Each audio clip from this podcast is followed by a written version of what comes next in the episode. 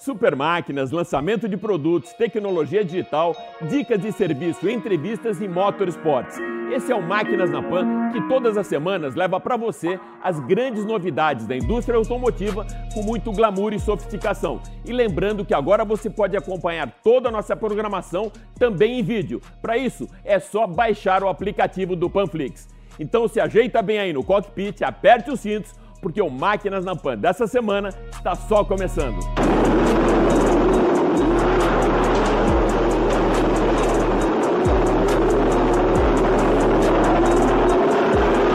50 anos da primeira vitória da Porsche em Le Mans e o icônico 917 do filme protagonizado por Steve McQueen nas 24 horas mais famosas do planeta. Nilson César avalia a possibilidade de um teto para o orçamento das equipes da Fórmula 1 e o jejum de títulos da Ferrari.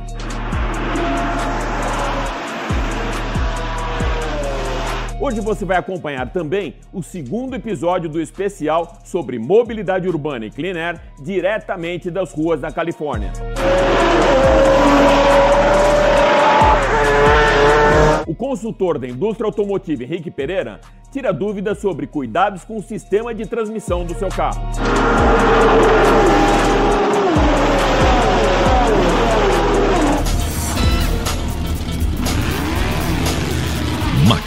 Da Pan. E para darmos a largada no programa dessa semana, a Karina Simões, do canal KS 1951, testa o Volvo XC40 T5 Art Design e destaca o principal atributo da marca sueca, a segurança, com uma análise muito didática, rica em infográficos, animações e tudo isso, é claro, com muita competência. Oi, Alex. Oi, pessoal que acompanha o Máquinas na Pan. Eu sou a Karina Simões. Estou super feliz de estar aqui de novo, principalmente para falar sobre um tema tão relevante que é a segurança, né? As tecnologias voltadas para a segurança. Hoje eu vou falar um pouquinho do Volvo XC40, que é o SUV compacto da marca, que inclusive foi lançado em sua versão híbrida esta semana no Brasil. Conheçam aí um pouquinho das tecnologias embarcadas nesse carro para proteção não só de quem está dentro do carro, mas também de quem está fora. Beijo, espero que vocês gostem. Eu tô testando hoje é um Volvo XC40 T5 R Design. É o topo da cadeia alimentar do XC40, que é o primeiro utilitário esportivo compacto da Volvo. Ele é um carro que concorre com o Mercedes GLA, Audi Q3, BMW X1 X2, Jaguar E-Pace. É um carro premium, ele é feito na Bélgica e é um carro caro, né? Não tem milagre. Tá preparado? Tá preparada? Esse aqui custa R$ 227.950. Tem muita gente que me pergunta sobre o XC40, principalmente mulheres interessadas em comprar um carro seguro. E Volvo é sim sinônimo de segurança. Você tem que ser um gênio ou uma gênia para bater esse carro aqui, porque o objetivo dele é não deixar isso acontecer, em hipótese alguma. Ele anda muito, freia muito, roda bem quietinho e tem muita tecnologia. Uma das funcionalidades, ó, tá aparecendo agora pra mim no painel, não sei se vocês conseguem ver. Ele lê as placas, então ele tá falando, ó, aqui o limite é 90. Se eu ando acima dessa velocidade, ele me avisa, fala, ó, vai mais devagar, ali tem radar, vai tomar multa, ele avisa dos radares também, então isso é bom. O XC40 foi o primeiro carro da Volvo a estrear a plataforma CMA Mega Seguro e além dos dispositivos focados em segurança ativa e passiva que a gente já conhece nos carros, por exemplo, um controle de tração, estabilidade, ele tem trocentos dispositivos de segurança para ajudar você, motorista, a não fazer cagada no trânsito. Esse radarzinho aqui, sacanagem, hein? Sabe por quê? Porque a Volvo não quer que ninguém mais morra dentro dos seus carros. Eu vou contar um pouquinho sobre os equipamentos de segurança aqui.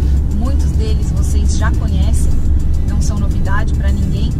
Mas a diferença nesse caso é que não tem um ou outro, tipo, tem todos. Se eu não der seta e invadir a faixa do lado, ele me avisa aqui no painel e não só avisa, ele também faz pequenas correções. Ó, vamos ver. Ó,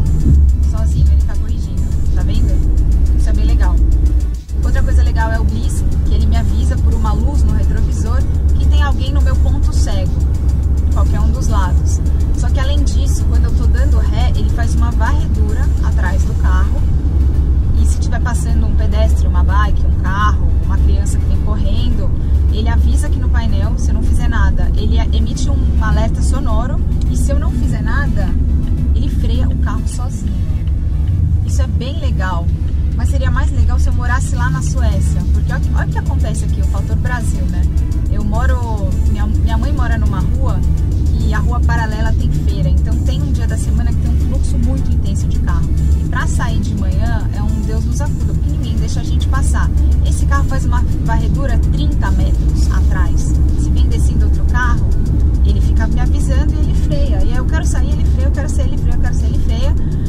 Então, assim, é um saco sair de casa de manhã. Outro ponto curioso aí do fator Brasil. Eu ando meio assustada com assalto. E quando eu entro no carro à noite, geralmente eu entro, dou partida, saio com o carro, depois eu coloco o cinto de segurança. Ele não solta o freio de estacionamento se eu não tô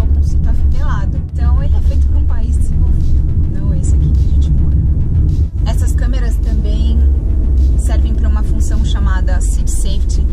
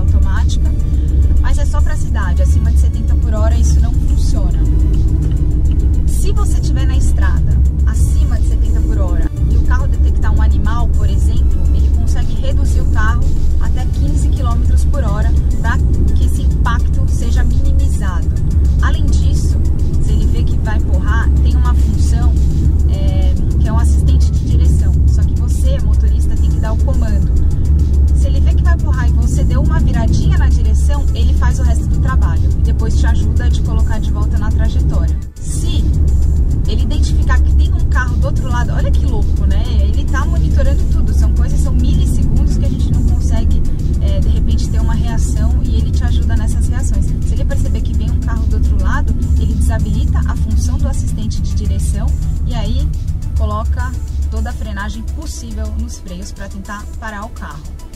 É, aquele tipo de função que a gente não é muito afim de testar, né?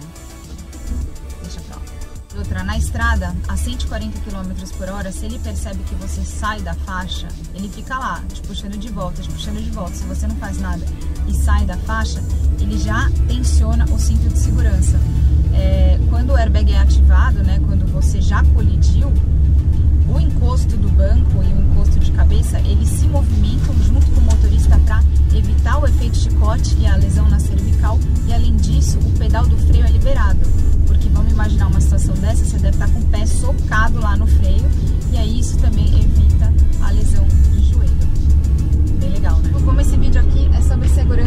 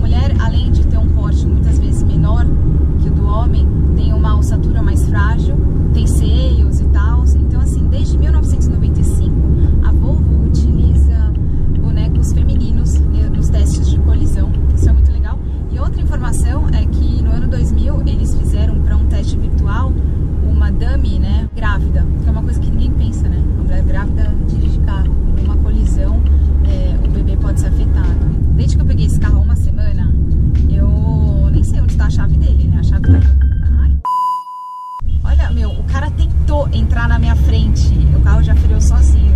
Isso é legal de mostrar, né? Faz mais ou menos uma semana que eu tô com esse carro e uma semana que eu não pego na chave dele. É uma chave de presença, porque eu só me aproximo do carro, abro o carro, encosto no carro, depois ele tranca e tal. Aí eu lembrei que é só passar o pé embaixo do carro que a tampa do porta-malas abre automaticamente. Sério, muito rica.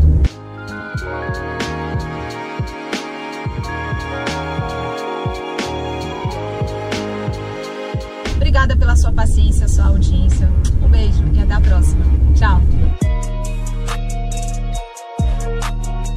E aí, gostaram? Louco, né? Muitas tecnologias aí super importantes para segurança. Se vocês querem conferir mais conteúdos meus, acessem lá no Instagram @ks1951 ou no youtube.com/ks1951. Inclusive lá eu explico o porquê desse 1951, tá bom?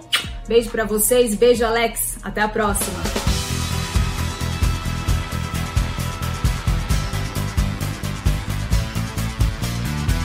Nessa semana, a Porsche comemorou 50 anos da sua primeira vitória na mais emblemática prova de longa duração do planeta, as 24 Horas de Le Mans. Essa conquista histórica da marca alemã aconteceu no dia 14 de junho de 1970 com o Porsche 917. Um ano depois, a indústria do cinema levaria às telonas do mundo inteiro um dos mais icônicos filmes sobre corridas de automóveis, 24 Horas de Le Mans.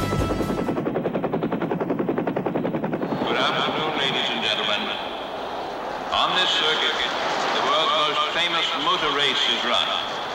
For 24 hours each year, men and machines are put to the supreme test, speed and stamina. Então se ajeita bem no sofá, porque um dos maiores ícones de todos os tempos dos filmes de ação de Hollywood é o protagonista desse clássico das pistas, Steve McQueen. 55 carros, 110 pilotos e as 24 horas mais poéticas do planeta, Le Mans. Esse foi o tema escolhido pelo piloto e ator estilo rebelde de Hollywood que dispensava dublês nas cenas de ação para curtir uma das suas maiores paixões, o cockpit de um carro de corrida. The 38th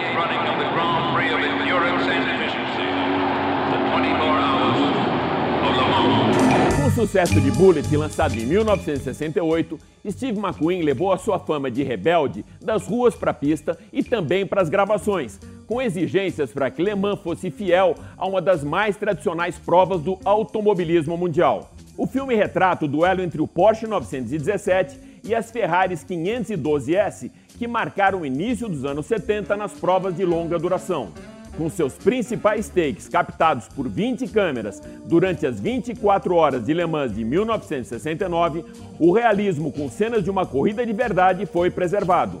Os atores só entraram em cena no ano seguinte com as filmagens durante a prova de 1970, sem público e com captação de imagens mais fechadas nos carros e no pit lane.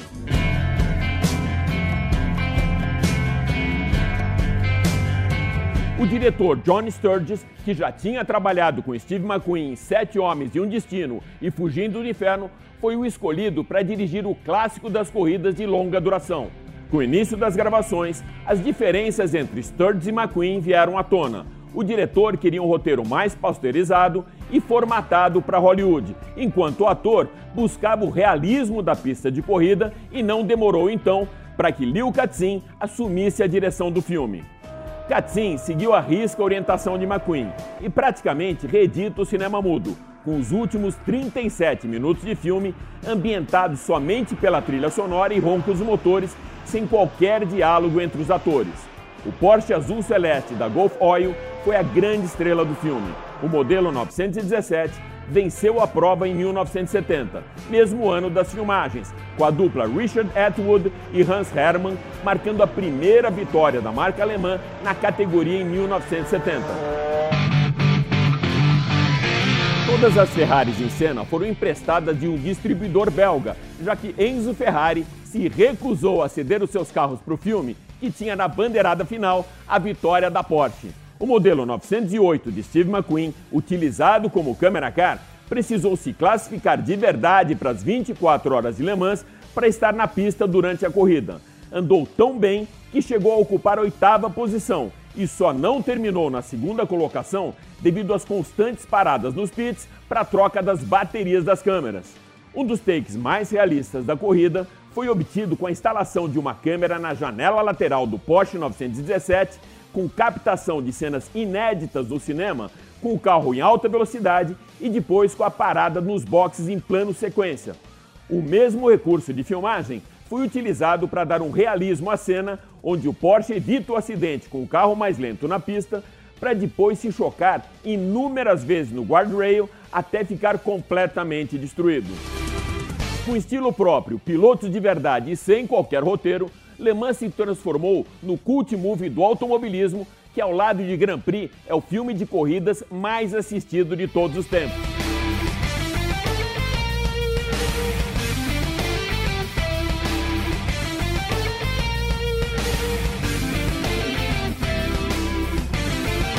E agora chegou o momento para falar com o meu mestre que está bem feliz nessa semana com a volta das narrações de futebol, meu parceiraço Nilson César. Vamos lá. Nilson, nessa semana, a FIA abriu mais uma vez a discussão sobre corte de custos na categoria devido à situação econômica mundial. Mas mesmo antes da pandemia, já se falava em um teto para os orçamentos das equipes para equilibrar mais a competição. A Fórmula 1, a gente sabe, ela sempre foi um grande laboratório para exportar tecnologias da pista para as ruas. Você não acha que agora, com esse com esse travamento dos custos e com uma situação financeira diferente, a gente pode perder também com novas tecnologias? Meus amigos da Jovem Pan, olha, Alex, corte de custos é, significa que o investimento tecnológico diminui, né? Isso é sem dúvida. Mas não tem jeito, Alex. Nós estamos vivendo uma pandemia, sabe? O mundo inteiro é, sofrendo problemas econômicos e a Fórmula 1 não é uma ilha. Você acha que a Fórmula 1 ficaria é, sem sofrer nenhuma sequela? Já está sofrendo e muitas sequelas a Fórmula 1 também. Então acho normal é, que se tenha até um break né, nesse desenvolvimento é, econômico nesta temporada, porque nas temporadas seguintes, quando retomar a economia, quando essas coisas estiverem melhores economicamente, nós podemos fazer correr paralelamente o investimento tecnológico e a Fórmula 1, né? Então eu entendo como absolutamente normal e necessário, sabe, Alex? Senão vai quebrar. Sabe, a coisa quebra de verdade. As menores, por exemplo, acabam desaparecendo. Nós podemos até ter aí um, um, grid mais enxuto, com poucas equipes. E não é isso que eu quero, não. Eu quero ver grandes equipes na Fórmula 1, mesmo que o sacrifício seja necessário. Analisei direitinho, Alex Rufo? Quem sou eu, meu caríssimo Nilson César, para analisar e criticar a sua avaliação? E já que a gente está falando em orçamento, Nilson, a gente sabe que o dinheiro é o que não faz falta para a Ferrari, que tem ao lado da Mercedes da Red Bull o maior budget anual da Fórmula 1. O que falta então para sua Ferrari? Eu sei que você é um fanático pela Ferrari. O que, que falta para que ela volte a conquistar títulos? Olha, muito obrigado por poder falar da minha equipe, que é a Ferrari. Essa é a equipe que eu mais gosto e que eu torço na Fórmula 1 de verdade, né? Eu sou Pittini Favara, quer dizer, origem italiana, e tenho que torcer para a Ferrari. É aquela história, você construir um carro certo e na hora certa. Você sabe como é que é a Ferrari, né? É, sabe como é que são os italianos, né? Às vezes não se entendem mesmo. É uma grande família, né? Siamo tutti buona gente, não é verdade? Mas é uma família que briga e briga muito. E eu vejo e conheço bem internamente a Ferrari, vivi muitos anos eh, conhecendo detalhes da Ferrari internos, né? E eu sei que lá não existe consenso, né? A Ferrari está sempre em discussão. Talvez esse, esse jeito italiano de ser eh, que atrapalhe um pouco a Ferrari voltar a ser aquela equipe extremamente vencedora que sempre foi. 300 milhões de euros são, de euro são investidos eh, anualmente na equipe da Fórmula 1. Eu torço demais para que eles construam um carro certo e na hora certa. Mas aquele casino, que essa é uma palavra que você conhece bem, que marca a Ferrari, atrapalha muito, viu, Alex? Muito boa, Nilson. É um casino mesmo, que em italiano quer dizer bagunça. O próprio Schumacher chegou a deixar escapar uma pérola durante uma coletiva no Autódromo de Monza, quando se referia a Ferrari e suas trapalhadas durante as trocas de pneus semana passada, nós demos a largada aqui no programa um especial sobre mobilidade urbana e clean air, produzido na Califórnia, com um paralelo bem legal entre os modais de transporte da cidade de São Francisco e a cidade de São Paulo. Hoje eu vou apresentar aqui para você o segundo episódio desse especial. Acompanha comigo.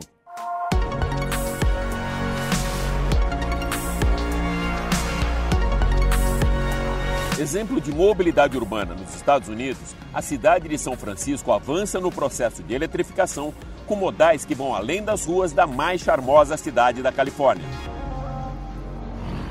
A interligação entre cidades também entrou na onda da eletrificação, o Call Train, e com mais performance, eficiência, capacidade, segurança e confiabilidade, o projeto inclui uma total conversão da frota de três movidas a diesel para elétricas, inclusive com uma extensão do serviço da área central também para a área da Bahia de São Francisco.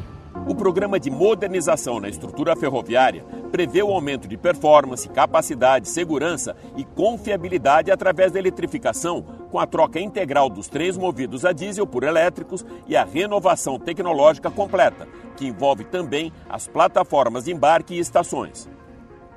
A exemplo dos automóveis elétricos, os trens movidos a eletricidade aceleram e desaceleram de forma bem mais rápida dos que usam combustível fóssil, melhorando a frequência e rapidez do serviço, com aumento de 30% na capacidade de transporte. O serviço público ferroviário da cidade de São Paulo também sofreu uma renovação completa recentemente. A CPTM, Companhia Paulista de Trens Metropolitanos, possui 273 quilômetros de malha ferroviária eletrificada, com 94 estações distribuídas em sete linhas que abrangem 23 municípios. O sistema beneficia diretamente 3 milhões de passageiros. Exemplo de tecnologia, até mesmo de automação, o metrô de São Paulo foi considerado o melhor meio de transporte da América Latina e, em 2015, classificado pela revista americana Business Insider como um dos melhores do mundo. Esse processo de emissão zero, tanto na cidade de São Paulo como aqui em São Francisco, tiveram início praticamente na mesma época, 150 anos atrás, com os tão icônicos bondes. Ícones de mobilidade em São Francisco, os cable cars são operados manualmente e lembram muito os nossos antigos bondes. Das 23 linhas criadas entre 73 e 1890, apenas três ainda estão em operação. Duas no centro da cidade e outra ao longo da California Street, mas ainda assim é o maior símbolo de pioneirismo do processo de eletrificação da cidade. Embora os cable cars também sejam utilizados por moradores da cidade, a grande maioria dos seus 7 milhões de usuários são turistas. Esses bondes manuais e puxados a cabo foram o maior gatilho para que em 1892 os bondes elétricos entrassem em operação na cidade. Em contínuo processo de evolução do ar limpo, Desde 1935, São Francisco passou então a ter como maiores aliados da emissão zero os trólebus, que conseguiram cobrir a maior parte da área urbana da cidade e com muita eficiência. Eles são muito bem conectados à malha de trens e ônibus convencionais de São Francisco. Na cidade de São Paulo, os trólebus também evoluíram muito tecnologicamente. Atualmente, são 200 veículos em operação em nove linhas. Os novos modelos têm piso baixo, corredores internos mais largos, baixo nível de ruídos e entregam muita segurança e conforto aos usuários, inclusive com alto padrão de acessibilidade. Com a macromobilidade precisando de uma solução de espaço e agilidade nas grandes cidades, foi a vez da micromobilidade entrar em cena, ou melhor, nas ruas com a dificuldade cada vez maior de espaço na grande cidade, a scooter e o patinete passaram a ser uma excelente solução de mobilidade, principalmente para transportes em curta distância. Nos horários de pico, uma cidade de grande porte como São Paulo registra uma média de 90 quilômetros de congestionamento, segundo a Companhia de Engenharia de Tráfego CET. Os números da FenaBrave, Associação das Concessionárias de Veículos, registram crescimento nas vendas de motos de baixa cilindrada e scooters, que correspondem a 90% do mercado de duas rodas no Brasil e permitem uma maior velocidade de deslocamento durante o trânsito parado dos grandes centros urbanos, com impacto direto de até 50% de redução no tempo de deslocamento dos seus usuários. Responsáveis por 96% das emissões de CO2, os automóveis a combustão são atualmente os grandes vilões nesse processo de zero emissão. São Francisco, Nova York, Madrid, Barcelona e Oslo já chegaram lá. Com a velocidade da micromobilidade nas grandes ruas E com o avanço da infraestrutura com uma regulamentação mais ajustada, a grande cidade de São Paulo também segue o mesmo caminho para alinhar todo o seu potencial com as grandes megalópolis do planeta. Vamos agora para o nosso Tira Dúvidas com o engenheiro e consultor da Mecânica Online, Henrique Pereira, que hoje vai dar dicas bem legais sobre sistema de transmissão do carro. É isso mesmo, não é, Henrique? É isso aí, Alex. Vamos tentar hoje esclarecer as dúvidas sobre transmissões. Pedal de embreagem, alavanca, transmissão mecânica automática, que são dúvidas recorrentes no nosso programa. Muitas vezes, até por distração, a gente acaba apoiando o pé na embreagem. Isso prejudica o carro, Henrique? É verdade. O pé na embreagem, ele prejudica o carro. Na troca de marcha, a pessoa costuma fazer a troca e assim que acaba, ela mantém eventualmente o pé na embreagem por algum momento. Então é interessante tirar totalmente o pé para não gerar esforço em cima de todos os mecanismos que estão atrás dela. Cabo, platô, disco, rolamento. Então, quanto menos você deixar o pé na embreagem, que deve ser usada só para a troca da marcha, você prejudica menos o sistema e dando mais vida a todos os componentes que estão atrás do sistema. E manter a mão na alavanca de câmbio enquanto dirige pode causar algum dano? Muitas pessoas têm o hábito de manter a mão sobre a alavanca de câmbio. Ela passa de uma marcha para outra e mantém, como por descanso, a mão em cima da alavanca. Isso não é recomendado. Ela deve passar a marcha e retirar a mão voltando ela ao volante. Primeiro, porque você causa um esforço excessivo, desnecessário na alavanca. A parte de baixo é composta por buchas, peças plásticas, o cabo e com a vibração que vem do motor para a alavanca e com o esforço, ela acaba tendo um desgaste mais rápido. Não é recomendado. Também lembrando que o Código Nacional de Trânsito te obriga a utilizar as duas mãos no volante o tempo todo. Te permite a troca da marcha, mas a mão deve retornar ao volante por uma questão de segurança. Você recomenda que o motorista coloque o pé na embreagem naquela hora de dar partida no carro? Isso primeiro evita que a marcha possa estar engatada e você dá aquele tranco de saída, arriscando uma pessoa que está passando na frente ou até na traseira se estiver engatada ré. E também alivia toda a pressão que você tem entre o motor e a transmissão. A embreagem desacopla esse sistema, fazendo com que o motor gire mais leve e mais fácil. Por motivos de segurança, alguns veículos contam com um sistema que não te permite partir o carro se você não estiver pisando na embreagem. Ele pede que essa situação seja feita, você vai pisar na embreagem e o carro vai partir.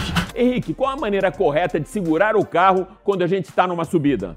Essa é a forma correta de se parar o carro numa subida. Ficar segurando o carro na embreagem pode danificar o sistema, trazer desgastes. Então, numa subida, você deve parar o carro no freio de mão, sair normalmente soltando o freio de mão. Aliás, é assim que a gente aprende na autoescola. Vamos seguir o que nós aprendemos. E se o carro tiver câmbio automático, dá para segurar somente no acelerador? Nos carros com câmbio automático, não há problema algum de se segurar o carro na ladeira no acelerador, porque todo o sistema ele é com óleo. Então não existe um contato de peças mecânicas, é óleo com óleo. Então isso não vai causar qualquer dano. Você pode sim segurar o carro no acelerador. É mais seguro utilizando-se o freio de pé, mas não há problema algum. Para finalizar, Henrique, os carros com câmbio automático consomem mais combustível? Isso é um mito, mas que vem do passado. Carros automáticos antigos precisavam de muita aceleração para efetivar a troca da marcha. Hoje em dia, com os controles eletrônicos, o carro faz a troca automática no tempo certo e muito melhor. Ou seja, ele inclusive procura a eficiência na troca da marcha. Hoje, alguns carros automáticos são bem mais econômicos que um carro manual, onde a troca depende do motorista.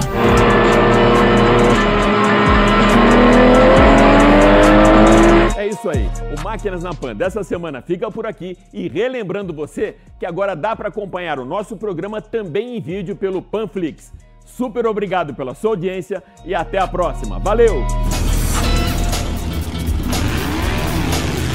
Máquinas da Pan.